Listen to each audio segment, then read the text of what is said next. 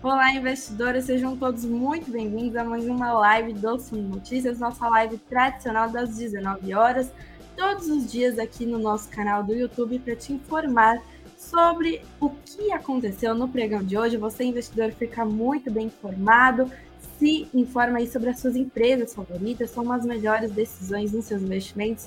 Eu sou Beatriz Goiadinha, repórter multimídia do Sul Notícias, temporariamente apresentadora das nossas lives aqui no canal, substituindo o nosso querido Greg Prudenciano, que está de licença, mas logo, logo volta. Convido todos aqui a se inscreverem no nosso canal, deixe a sua inscrição, participar ao vivo do nosso chat aqui com a gente.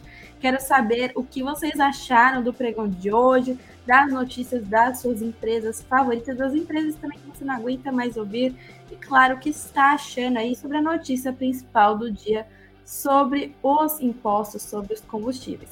Mas antes disso, deixa seu like também nesse vídeo, seus comentários. Daqui a pouco eu dou uma olhadinha no nosso chat que tá pegando fogo já. E olha que é só segunda-feira hoje. Bom, investidores, é oficial, o governo confirmou aí a remuneração sobre os combustíveis. Novamente, os impostos serão cobrados, portanto, sim, a gasolina ficará mais cara. Aproveita aí para já abastecer o seu carro, a sua moto. A gente vai dar uma olhadinha no que levou a essa decisão, qual foi a trajetória envolvendo esses impostos e o que isso muda para você. Já deixa aqui nos comentários o que você achou dessa decisão.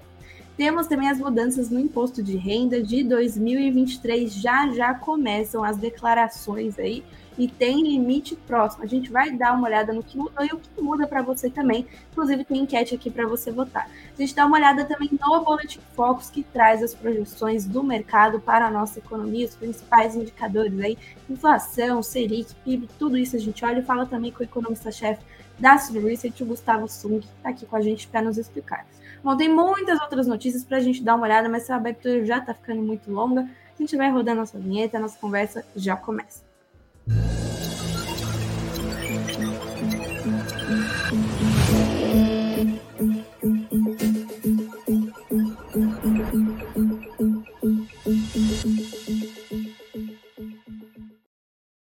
Olá, investidores, sejam todos muito bem-vindos à nossa live das 19 horas. Estou é, vendo os comentários aqui de vocês, muita gente querendo saber o que aconteceu com o Greg. O Greg está de licença médica, passou aí por um pequeno procedimento médico, mas já já está de volta. Enquanto isso, eu vou segurando as pontas aqui, trazendo as informações para vocês. Sejam todos muito bem-vindos. Obrigada pelos likes de todos, pelas participações. Estou vendo que tem gente nova aqui também no nosso chat. Sejam todos muito bem-vindos. A participação de vocês é muito especial. Bom, investidores, vamos começar aí a nossa conversa. Antes da gente olhar para o Ibovespa, eu quero colocar aqui a notícia que todo mundo está esperando, né? Que todo mundo quer ficar sabendo, a reoneração dos impostos sobre os combustíveis. Tem matéria aqui, deixa eu colocar na minha tela para vocês lerem comigo, né? O Ministério da Fazenda confirmou hoje a reoneração de 100% dos impostos federais sobre a gasolina e etanol. E o que muda para você? Calma, já vou explicar. Mas o que a gente sabe é oficial, a gasolina vai ficar mais cara, vai ficar aí um pouquinho a mais no seu bolso, deve pesar um pouquinho ainda nessa semana. Bom, equipe do Ministério da Fazenda confirmou reoneração completa dos impostos PIS, COFINS sobre a gasolina e o etanol.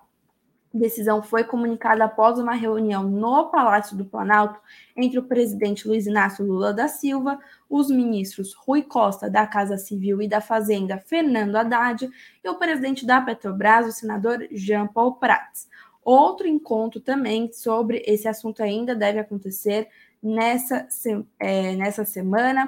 A gente é, viu aí a decisão, de fato foi confirmada. Havia muito questionamento sobre isso, né? Era uma vontade lá atrás do ministro da Fazenda, Fernando Haddad, de trazer aí esses impostos sobre os combustíveis novamente. A ala política, né? O lado político do governo falou mais alto, decidiu estender aí essa condição que foi é, assinada pelo ex-presidente Jair Bolsonaro como uma medida provisória diante das campanhas eleitorais aí. E, bom, agora o Ministério da Fazenda firmou aí a decisão com o presidente Lula, a decisão foi comunicada e a pasta também assegurou que não haverá perda de arrecadação e que os 28,9 bilhões de reais do aumento da receita estão garantidos, né? A gente lembra um pouco também do pacote anunciado pelo ministro da Fazenda, Fernando Haddad, que a arrecadação é um ponto-chave aí para é, tentar diminuir o rombo aí nas contas em 2023 ainda assim. Esse modelo em discussão aí pela pasta, pela economia do governo, prevê uma oneração maior do combustível fóssil, como a gasolina, do que do biocombustível como o etanol, que é ambientalmente mais sustentável, né? Essa decisão também de reonerar os impostos sobre os combustíveis representa uma vitória para o ministro da Fazenda, Fernando Haddad, que enfrentava aí um embate com a ala política do governo, que buscava aí, né, maior popularidade para o terceiro mandato do presidente Lula e, sobretudo, com a própria decisão do presidente Lula, né, que passou por cima aí do Haddad, que havia dito que os, é, os combustíveis teriam seus impostos aí novamente, tudo normal, logo no início do ano. Lula aí foi meio contra, falou não, não é bem assim e tal, deixou aí até o dia 28 de fevereiro. Essa decisão prorrogou a decisão do ex-presidente Jair Bolsonaro sobre as desonerações sobre os combustíveis. Bom, a equipe econômica contava aí com essa volta da cobrança dos impostos para aumentar sua arrecadação, diminuir o rumo de mais de 200 bilhões de reais que estão previstos aí para as contas do governo neste ano. E essa medida provisória foi editada no dia 2 de janeiro por Lula. Foi logo aí no início é, do governo, após a posse, Lula estabeleceu a prorrogação da desoneração aprovada pelo ex-presidente e diante, né, é, de, em busca, aliás, de uma maior popularidade, a gente sabe também que esses 100 primeiros dias do governo são muito importantes, principalmente aí para um presidente em seu primeiro mandato, né? Lula a gente já fala de um terceiro mandato, mas é um, um presidente, um político que busca retomar a sua popularidade de uma maneira mais extensa no país. É, há algumas brigas aí com classe média, classe média alta. É, Lula fala bastante com o povo, quer de volta aí a sua popularidade, quer restabelecer isso, mas essa medida vence amanhã, 28 de fevereiro, portanto, a partir de 1 de março, já na quarta-feira, gasolina deve ficar mais cara, né? Bom, a gente lembra alguns pontos sobre essa decisão. Ela está tomada, mas a pasta ainda não explicou qual será o percentual de, do reajuste e nem o valor em reais por litro de cada combustível. Há uma expectativa aí de cerca de 70 centavos a mais aí no litro da gasolina, mas não há uma decisão de fato, uma divulgação concreta. E no caso do diesel e do gás de cozinha, os impostos federais estão zerados até 31 de dezembro. Portanto, aí temos essa decisão, é oficial, a gente deve ver isso aí acabar encostando na questão da inflação também. Portanto, a gente, claro, fica de olho nisso, é uma decisão tomada, o mercado fica de olho também.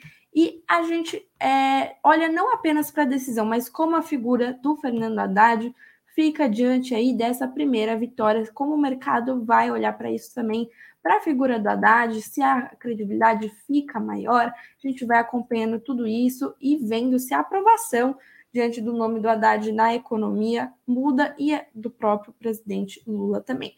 Quero saber a opinião de vocês sobre essa notícia aqui, sobre essa decisão. Deixem nos comentários e daqui a pouquinho já dou uma olhada. Bom, já que a gente está falando de inflação, investidores, eu quero dar uma olhada também no Boletim Focus desta segunda-feira. Foi divulgado hoje de manhã.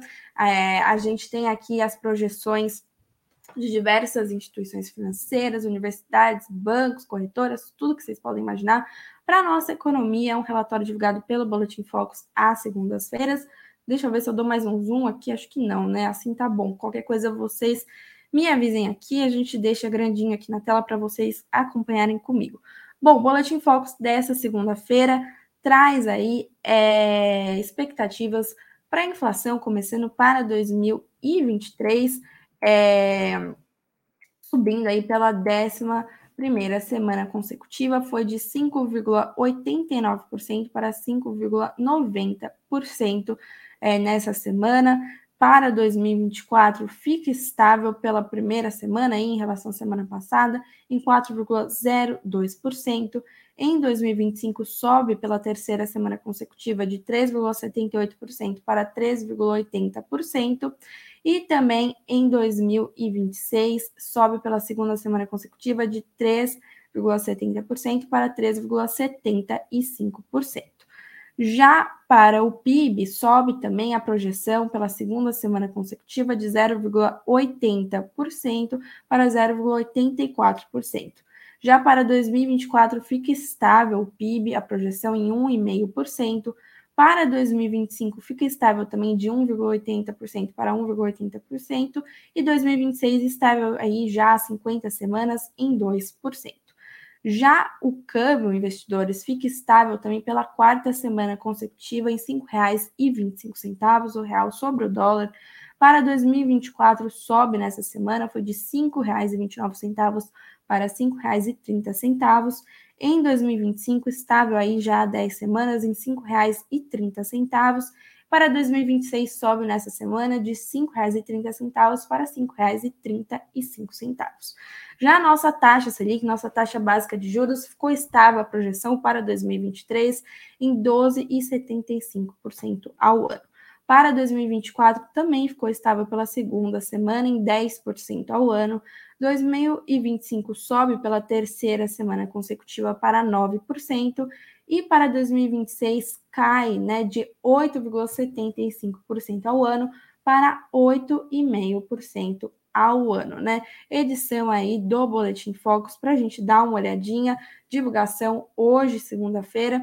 E agora eu vou aproveitar, eu vou chamar aqui o Gustavo Sung, que é economista-chefe da Suno Research, para me ajudar nessa leitura, para nos ajudar a entender quais são os destaques. Gustavo, seja bem-vindo mais uma vez aqui à nossa live, agora de noite. Muito bom ter você aqui. Olá, Bia. Olá, investidores. Boa noite. Estranho até falar boa noite. A gente sempre conversa segunda-feira de manhã. Mas dizem que o Brasil funciona só depois do carnaval, então a gente começou de novo, né? Até fiz a barba. Agora o ano começou de fato, né? Bom, é, eu não sei se eu já dei bom dia aqui, mas eu sempre dou bom dia à noite, não adianta, eu já estou acostumada. Mas, bom, obrigada pela sua participação, boa semana para gente. Queria começar aí falando sobre os destaques desse Boletim Focus, é, o que brilha aí seu olhar, quais são é, os pontos que a gente tem que ficar de olho. Bom, eu acho que para 2023, acho que é o cenário está bastante consolidado. É, a gente está aí com uma inflação, subiu quase nada, está em 5,9. É, o PIB continua, o interessante é que o PIB continua aumentando. Basicamente, no nosso cenário aqui, é, a inflação já tá, o foco está convergindo para o nosso. o PIB a gente está um pouquinho, o foco está também subindo e convergindo para o nosso, aqui do cenário da Suno e a gente enxerga que um, políticas de incentivo ao consumo, uh, crédito, uh, salário mínimo, Bolsa Família 60 reais, uh, e um pouco do agro é o que são os principais drivers aí que podem puxar o PIB para cima, tá? A gente tem uma questão de juros, inflação está um pouquinho menor, mas basicamente aí consumo será um fator importante, dado políticas aí que o governo vem sinalizando câmbio ficou estável, Selic também, basicamente a gente está bastante parecido.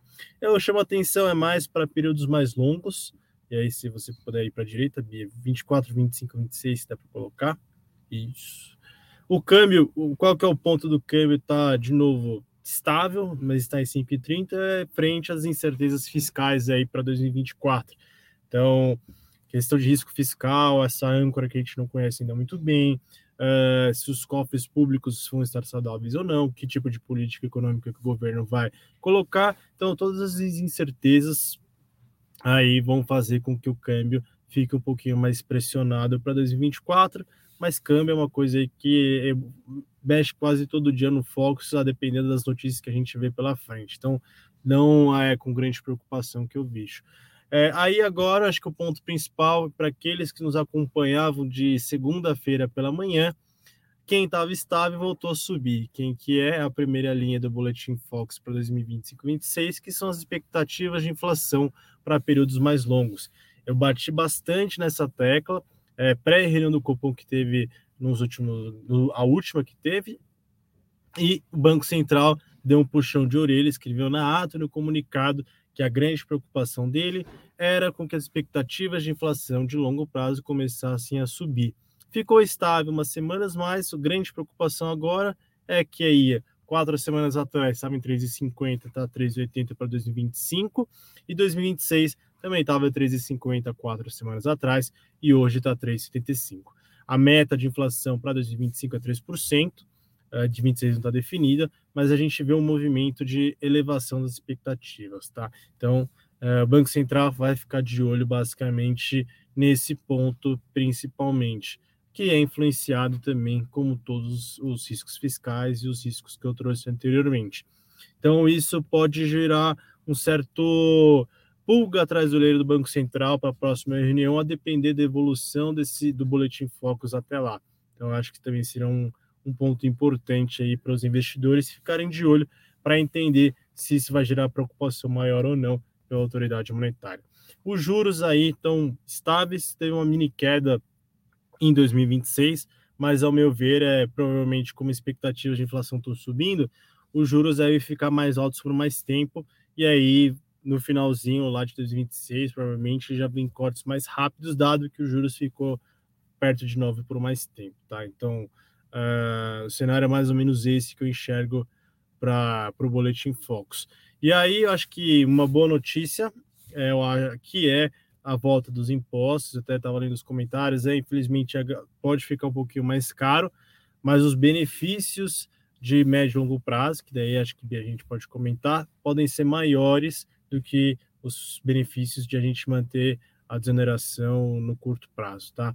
E isso na semana que vem ou daqui duas semanas, a depender, pode fazer com que uh, algumas expectativas de inflação fiquem estáveis e a depender, de novo, como em março vai vir a nova âncora fiscal, de acordo com o que eu vi hoje nas notícias, isso também pode uh, mudar as expectativas a depender como que for desenhado o mecanismo. Legal, muito obrigada pela é, sua percepção, tudo isso. Eu queria trazer um pouco mais sobre essa questão dos combustíveis, né? Aproveitar sua presença aqui com a gente. Queria que você comentasse um pouco mais sobre essa questão, né? Quais são as vantagens, porque é uma boa notícia, as desvantagens também, como isso acaba encostando na questão da nossa inflação aqui. Isso pode prejudicar, ajudar, como é, é esse efeito no curto prazo e no longo prazo, e por que, que a gente tem que olhar agora. Bom, eu, eu até a gente fazer um pequeno jabá aqui. De segunda-feira, às meio-dia 15, eu, o Vinícius, que é o head de renda fixa, e o Rafael Pérez, que é outro economista aqui da casa, a gente tem uma live, chama Suno Meio Dia. Uh, e a gente estava até comentando sobre os principais efeitos que poderia. A gente não tinha a decisão na época, mas a gente estava conversando. E eu trouxe uma visão que basicamente é o seguinte, pessoal: a gente tem um efeito no curto prazo, que é realmente um impacto sobre a inflação, porque o, o impacto máximo que estavam circulando aqui na gasolina for 0,7 de, de centavos por litro e no, no etanol de 0,24, né? Mas como você bem trouxe, vai depender de como o governo quer rebalancear, né, esse aumento. Mas aumento vai ter, então isso vai bater primeiramente no curtíssimo prazo na inflação. Então é um ponto negativo. Felizmente isso vai bater um pouquinho aí uh, no bolso da, do, dos nossos investidores, das famílias brasileiras, né? Isso é ruim. Uh, mas a gente tem que lembrar que essa medida foi adotada no ano passado, uh, isso afetou os cofres públicos, manteve essa desoneração até o final do ano, e aí o governo, para tentar evitar um desgaste logo no início de governo, manteve essa desoneração. e isso vai ter um efeito no médio prazo, que é, caso a desoneração se mantivesse, o custo para os cofres públicos seria uma perda de quase 30 bilhões uh, de reais.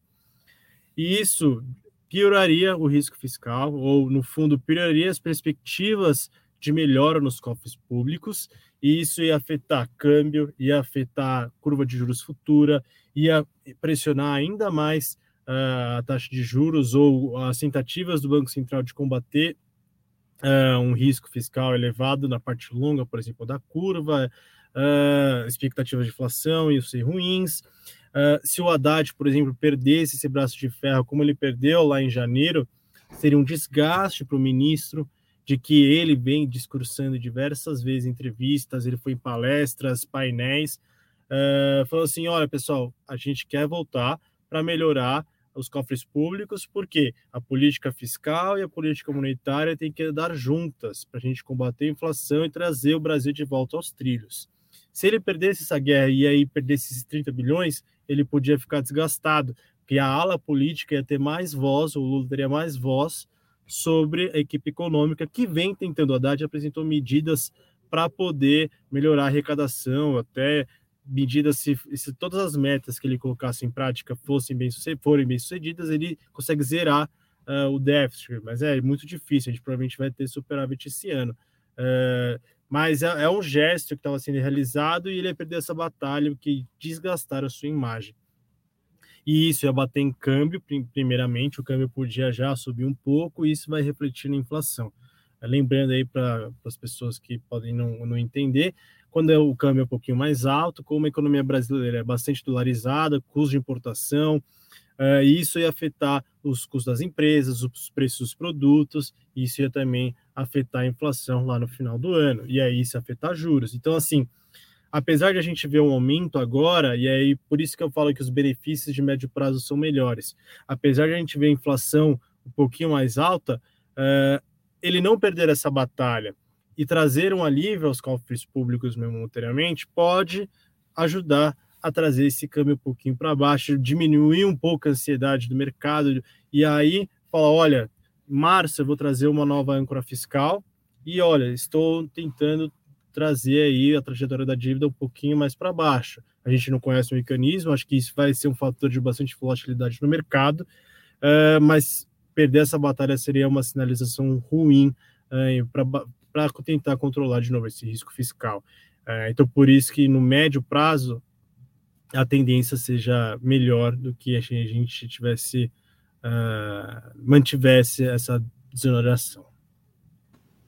Bom, e essa decisão também pode ajudar a consolidar essa imagem do Haddad na, na área econômica, né, do governo, porque havia muito essa questão, né? Será que Haddad vai conseguir tomar decisões? Será que o lado político vai prevalecer? Como fica a sua observação aí, sua percepção dessa vitória aí da área econômica nessa questão dos combustíveis, que impacta tanto, né, uma primeira visão de popularidade aí do governo? Eu, acho que ele é uma batalha semi-vencida, porque a gente precisa entender quais os mecanismos que eles vão divulgar ainda, mas é, eu acho que foi boa, a sinalização é boa, tá? A gente não pode falar que é uma super vitória, mas foi um primeiro passo. Acho que eu sempre vou com um pouco de cautela, né? Porque a gente, essas coisas são muito rápidas, mas sinalização foi boa no primeiro momento. Essa é um pouquinho minha visão. Uh, e eu acho que tem um ponto interessante que as pessoas não comentam muito. São dois. Primeiro, o diesel não entra na conta. Por que o diesel não entra na conta? Porque isso vai afetar principalmente caminhoneiros, que era uma das bases do antigo governo. Uh, e você arranjar qualquer tipo de desavença agora nesse governo pode fazer uma paralisação, uma greve naquele setor e prejudicar ainda mais a economia que tende a não crescer muito esse ano. Então, se forem ver, o diesel não está sendo muito discutido se volta ou não os impostos. É provável que a desoneração continue. E isso, é, o frete de caminhões, toda a parte de logística e, e custos são vão ser menores. Isso ajuda a segurar o repasse dos custos para os produtos finais. Uh, e o segundo ponto, eu acho que se eles mantivessem a desoneração, toda a agenda ambiental que eles vinham discutindo uh, iria contra, né? Então, eles, Lula está fazendo diversas viagens para poder melhorar a imagem do Brasil em relação à questão ambiental, conseguir retomar os, os, os, os recursos para os fundos da, Amazo, fundo da Amazônia.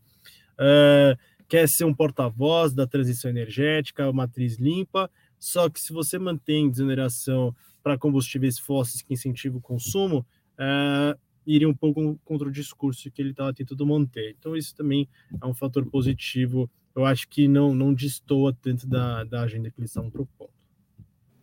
Legal, obrigada pela sua percepção aqui, todas essa visão importante para nos ajudar a entender esse assunto, né? E por fim, eu quero trazer aqui a nossa questão de sempre, os eventos da semana, o que os investidores têm que ficar de olho aí. Segunda-feira já começou com tudo, né? Bom, a gente está vendo aqui hoje o GPM, isso é uma deflação, é, muito influenciada aí por commodities. A GPM tem três, ele é composto por três uh, índices, que é o índice de preço atacado, produtor e construção civil, e o atacado, que é tem maior peso, que é influenciado por commodities, dada a desaceleração que teve nos últimos tempos, trouxe uma deflação, tá? Uh, a gente tem amanhã, na terça-feira, PNAD contínuo às 9, que é a taxa de desemprego. Uh, e na quinta-feira sai o PIB do quarto trimestre de 2022, tá? A gente espera uma estabilidade. O Brasil deve crescer em torno de 2,9%, 3% em 2022, tá bom? Uh, eu acho que os mais importantes são esses. Legal, Sung, muito obrigada pela sua participação aqui de noite com a gente mais uma vez. Espero te ver na semana que vem. Uma boa semana para você. Até mais, obrigado, até a próxima. Até, obrigada. Bom, investidores, nós continuamos aqui. Tem mais notícia para a gente dar uma olhadinha. Deixe seu like aqui, deixe a sua inscrição também no nosso canal, participe ao vivo com a gente aqui no nosso chat. Já estou dando uma olhada nos comentários. Haja discussão aqui. Estou vendo bastante gente participando. Obrigada pela, pela contribuição de vocês. Claro, deixem o like aqui, os comentários, as inscrições, tudo isso a gente gosta muito de ver sempre. Bom, e nós continuamos aqui, temos mais notícia. Aproveitando que a gente está falando de impostos, de inflação, de ICMS, eu vou trazer mais uma notícia, dessa vez sobre o governo de São Paulo. Né? A gente tem aí decisão do Tarcísio, governador de São Paulo, o governo paulista anunciou a redução do ICMS de vários produtos até o fim de 2024. Eu vou dar uma lida aqui com vocês para a gente entender, né? Bom, matéria do Estadão diz que o governador de São Paulo, Tarcísio de Freitas, assinou hoje decretos que, entre benefícios novos ou renovados, reduzem a carga tributária de empresas paulistas até 31 de dezembro de 2024. O impacto é estimado em 850 milhões de reais, mas o governo estadual entende que esse custo será compensado por ganhos de arrecadação decorrentes de impulso da medida à atividade econômica. Ele disse é, hoje, né, à imprensa, devemos ver perda de arrecadação no primeiro momento, quando você dá o benefício, mas também uma indução de atividade muito forte. Isso tende a gerar um aumento de arrecadação. Bom, pacote prevê isenção ou redução de base de cálculo do ICMS, assim como créditos e diferimento da cobrança do tributo estadual de uma série de produtos. A lista inclui, entre outros, bebidas à base de leite, máquinas de construção, embalagens metálicas e medicamentos destinados ao tratamento de fibrose cística, que passam a ficar isentos do ICMS. O governador de São Paulo diz que os decretos representam uma proteção contra a perda de empresas para estados que oferecem melhores condições tributárias. Com isso, o objetivo é equiparar o ICMS paulista com de outros entes da federação. Ele disse: a gente tem de interromper o fluxo migratório de indústrias que subtrai empregos. Me conta aí o que você achou dessa notícia, se achou uma medida boa, se isso deve beneficiar de fato aqui o nosso estado, as empresas. Quero saber também o que vocês acham aí da governança do Tarcísio. A gente dá uma olhadinha nisso, vamos acompanhando e vemos como o mercado vai reagir também. Bom, investidores, eu quero olhar agora para o nosso fechamento e Bovespa, o que aconteceu hoje. Eu vou colocar aqui na tela um segundinho que eu vou pegar aqui para vocês, que, gente, o meu mouse não está aguentando mais, está cansado, mas isso aí desde a semana passada. Agora vai, vamos lá, Vamos ver. Foi. Bovespa fechou em levíssima baixa hoje, praticamente perto da estabilidade, mas a remuneração dos combustíveis puxou os ganhos da Petrobras, da Raiz em São Martinho, né? É, o Bovespa chegou a ficar em leve alta aí ao longo do dia, oscilando um pouco aí para o território positivo, negativo. No fim, fechou em queda de 0,083%. 0,08 praticamente, né? Levíssima queda aos 105.711 pontos, né? A gente viu aí uma certa estabilidade no dia, foi quase isso, mas não sai também dos 105 mil pontos há alguns dias já, né? Na sexta-feira caiu bastante, aí a gente está vendo oscilação entre os 105 mil, 107 mil, e aí perspectiva será que vai encostar no 101, 100 mil pontos? Comentem aqui o que vocês acham. Bom, com essa questão da remuneração dos combustíveis, os juros futuros aí viram uma certa estabilidade. O dólar, né, subiu 0,16% aos R$ 5,20 e tivemos altas aí de Raizen, São Martinho, Alpargatas, Ezetec, Multiplan e as quedas ficaram com Vida, CVC, Qualicorp, Pets e Banco né? Bom, quero saber como ficou a carteira de vocês nessa segunda-feira e também, claro, nós olhamos para outra notícia que o mercado ficou de olho, as novas regras do imposto de renda para 2023. Vou adiantar já que o pequeno investidor será beneficiado com mudança na parte da declaração envolvendo ações. Só quem já declara há uns anos aí sabe como é chato, porém necessário essa questão da declaração. Receita Federal divulgou hoje as novas regras do imposto de renda e na lista das novidades tem aí uma mudança que favorece os pequenos investidores da Bolsa de Valores e os contribuintes que também querem receber a restituição via Pix. O Pix chegou para ficar aí, é um dos serviços financeiros é, que mais causaram transformações mesmo no nosso setor. E uma das novidades do imposto de renda agora para os nossos investidores é que nem todas as operações da Bolsa de Valores vão obrigar o investidor a declarar os seus dados à Receita. Quem já está comemorando aí, coloca no chat, eu quero ver como vocês estão reagindo a essa notícia, tem enquete também. E bom, agora apenas quem vendeu acima dos 40 mil reais em ações e teve ou, aliás, né? Ó, vamos lá de novo. Quem vendeu acima de 40 mil reais em ações ou teve algum lucro, é, um ganho, né? Um lucro acima do limite da isenção de 20 mil reais por mês, vai ser obrigada a declarar os investimentos em ações. Eu já vou ler aqui, a gente já vai entender um pouco mais, porque imposto de renda às vezes dá um nó na nossa cabeça, e já vou adiantar, mais para frente tem conteúdo especial sobre isso também, né? Bom, é, o José Carlos da Fonseca, que é o auditor fiscal e responsável pelo programa do IR 2023, disse: percebemos um aumento crescente de pessoas aplicando na Bolsa de Valores, especialmente jovens que estão entrando no mercado de trabalho. Dados da B3 mostram que houve um acréscimo de 17,5% de investidores em 2022, mas que 80% deles começam com menos de mil reais. Por isso fizemos essa alteração. Outra novidade também é que quem escolhe receber a restituição via Pix terá prioridade na hora do pagamento. Para aderir a esse benefício, é necessário você utilizar a declaração pré-preenchida e utilizar a chave CPF também. Se não tem ainda, já faz. Bom, a nova lista de prioridades do lote de restituição fica assim: primeiro, idosos com idade igual ou superior a 80 anos, idosos com idade igual ou superior a 60 anos, deficientes e portadores de moléstia grave, contribuintes cuja maior fonte de renda se, seja, o, perdão, seja o magistério, contribuintes que utilizaram a pré-preenchida e ou optaram por receber a restituição por PIX e os demais contribuintes. Também, importantíssimo, já anota na sua agenda, o prazo para o envio do Imposto de Renda 2023 começa em 15 de março. 15 de março, hein? Você tem alguns dias aí para já juntar seus documentos, dar uma olhadinha e termina em 31 de maio. Tem aí quase dois meses para você fazer a sua declaração e os lotes da restituição serão pagos conforme o calendário a seguir.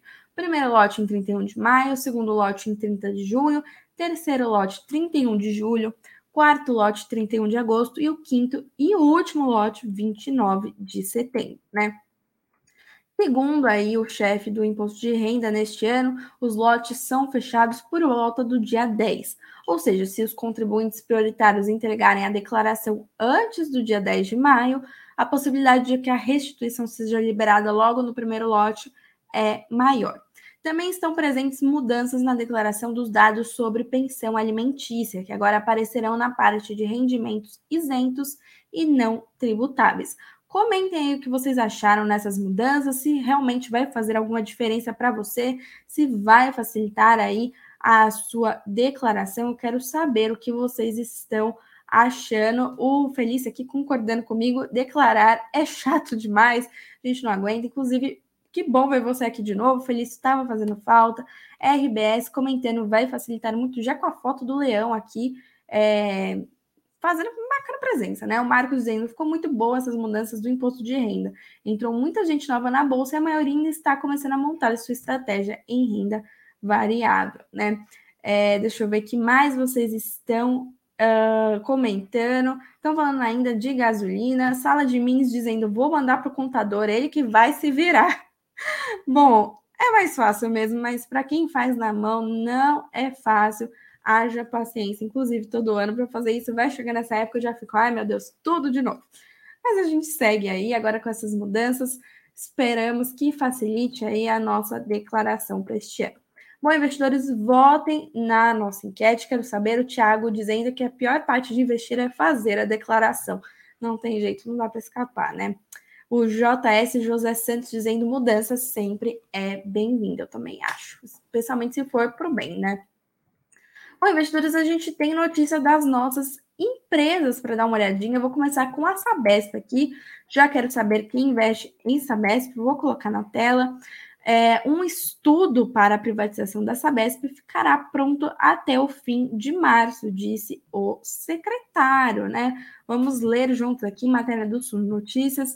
O Rafael Benini, o secretário de Parcerias e Investimentos do Estado de São Paulo, disse que os estudos para a privatização da Sabesp ficarão prontos até março. Hoje, segunda-feira, o aliado do governador Tarcísio de Freitas destacou que a ideia da sua pasta não é trazer dinheiro para São Paulo, mas sim cuidar das parcerias público-privadas, as PPPs, né? Ele disse também que há 1.800 quilômetros de estradas para conceder a iniciativa privada em São Paulo. Ele disse tudo isso hoje no Fórum São Paulo Global, organizado pelo grupo Voto. Benini também afirmou que o governo do estado de São Paulo vai retomar as concessões de estradas no litoral para evitar interrupções de, de rodovias na região, como as que aconteceram neste ano em decorrência das chuvas. Ele disse: a Mogi Bertioga todo ano tem problemas. Passando isso para iniciativa privada, a gente acredita que resolve este problema. Ele também destacou que a secretaria tem um grande projeto de mobilidade urbana e e citou a linha 19 da CPTM, as linhas 10 e 14 do metrô. Ele disse: pretendemos levar o metrô para fora de São Paulo, né? A gente sabe a loucura que é o metrô aqui em São Paulo. Bom, quero saber se vocês são a favor aí, primeiro, de privatizações, segundo, da privatização da Sabesp, né? É, é, e principalmente se vocês investem em Sabesp, né? Vocês acham que a empresa vai ficar melhor, privatizada, ou vai piorar? Comentem aí. A gente dá uma olhadinha também nas ações da Sabesp hoje, que fecharam em alta de 1,27% aos R$ 53,36. Bom, mais notícias de empresas.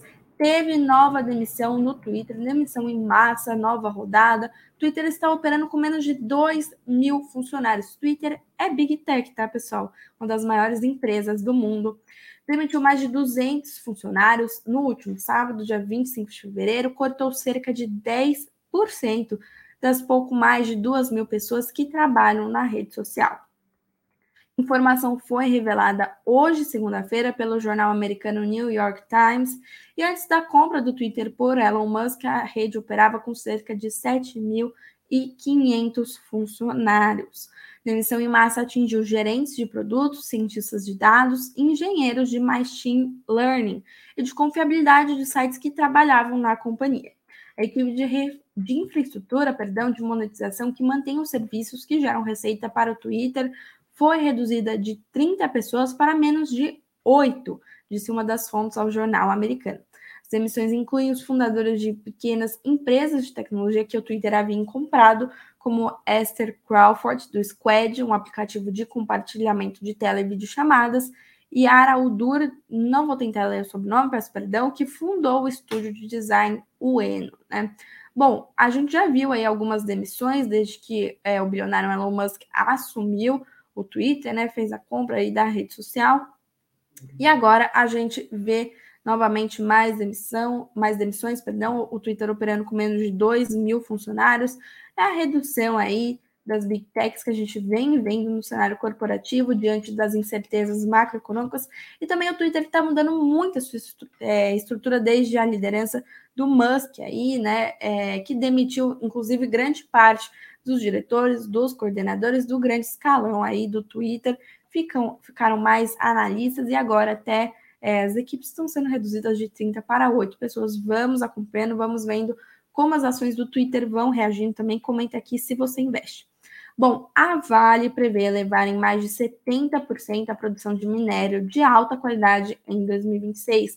Vale já lançando suas expectativas, suas projeções no mercado, né? Prevendo um crescimento de 71% da sua produção de aglomerados de alta qualidade de minério de ferro para 2026. Em apresentação feita na Global Metals e Mining Conference, a mineradora projetou a, pro, é, a produção de 50 milhões a 55 milhões de toneladas, ante aos 32 milhões registrados no ano passado. Para 2023, a projeção da companhia é de aproximadamente 100 milhões.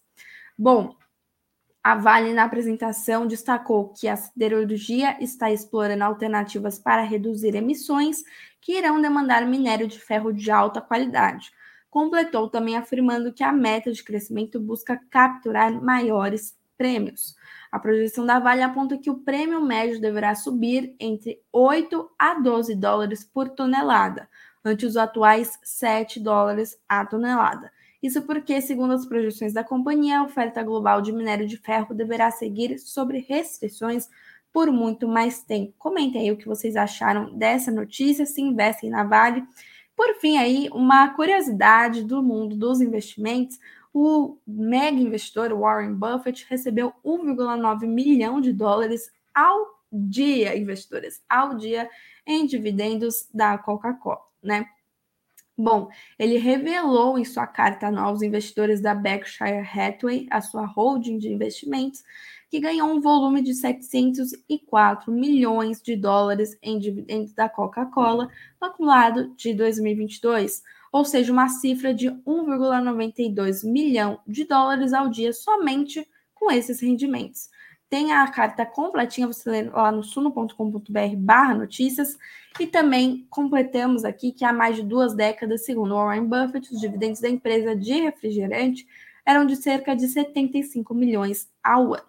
Ao falar sobre isso, ele destaca que o crescimento da empresa foi certeiro e praticamente inevitável. Além disso, diz esperar que os proventos subam ainda mais neste ano. O que você acha? Você investe na Coca? Você confia no que Warren Buffett diz? Você segue aí a metodologia, a estratégia de investimentos do Mega Investidor? Comenta aqui que eu quero saber.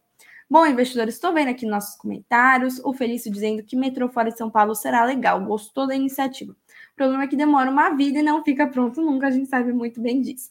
O José Santos dizendo que é sempre a favor é, de privatização. O Cível dizendo que tem vale através da COSAN. O Felício dizendo que as grandes empresas ou estão demitindo ou passando por dificuldades, principalmente o setor de varejo. E o Marcos dizendo que haja grana para comprar mais ativos das ações ligadas ao minério de ferro. Vale é tudo de bom. E também dizendo que o Buffett sabe onde coloca o seu dinheiro, né? Bom, investidores, eu vou dar uma olhadinha aqui na nossa enquete. Acho que a música pode subir. Senhor Lucas, me ajude aí. Perguntei para os nossos investidores o que acharam das mudanças do imposto de renda de 2023. Tivemos 203 votos. Obrigada pela participação de todos. Estou finalizando aqui a nossa enquete. Vamos ver. 50% da nossa audiência disse que as mudanças foram ótimas e eram necessárias. 27% disse não faz diferença para mim e 22% aí não gostou dessas mudanças, preferia que tivesse ficado como está. Bom, investidores, por hoje é isso. Esse é o nosso resumo do pregão de hoje, do que o mercado olhou hoje, mas não nos deixem, continuem lá com a gente no suno.com.br barra notícias. Antes de dar tchau para vocês. Lembra que tem material gratuito na nossa descrição aqui no YouTube, nesse podcast, se você está no Spotify também, dá uma conferidinha aí. É, tô vendo que a música tá alta, mas a gente tá resolvendo, fiquem calmos, vai dar tudo certo. Não se esqueçam, planilha da vida financeira de graça aqui na descrição do vídeo do podcast tudo.com.br barra notícias, sempre atualizadinho para vocês. Amanhã estou de volta às 19 horas com mais uma live, fechamento do mercado do nosso pregão aqui.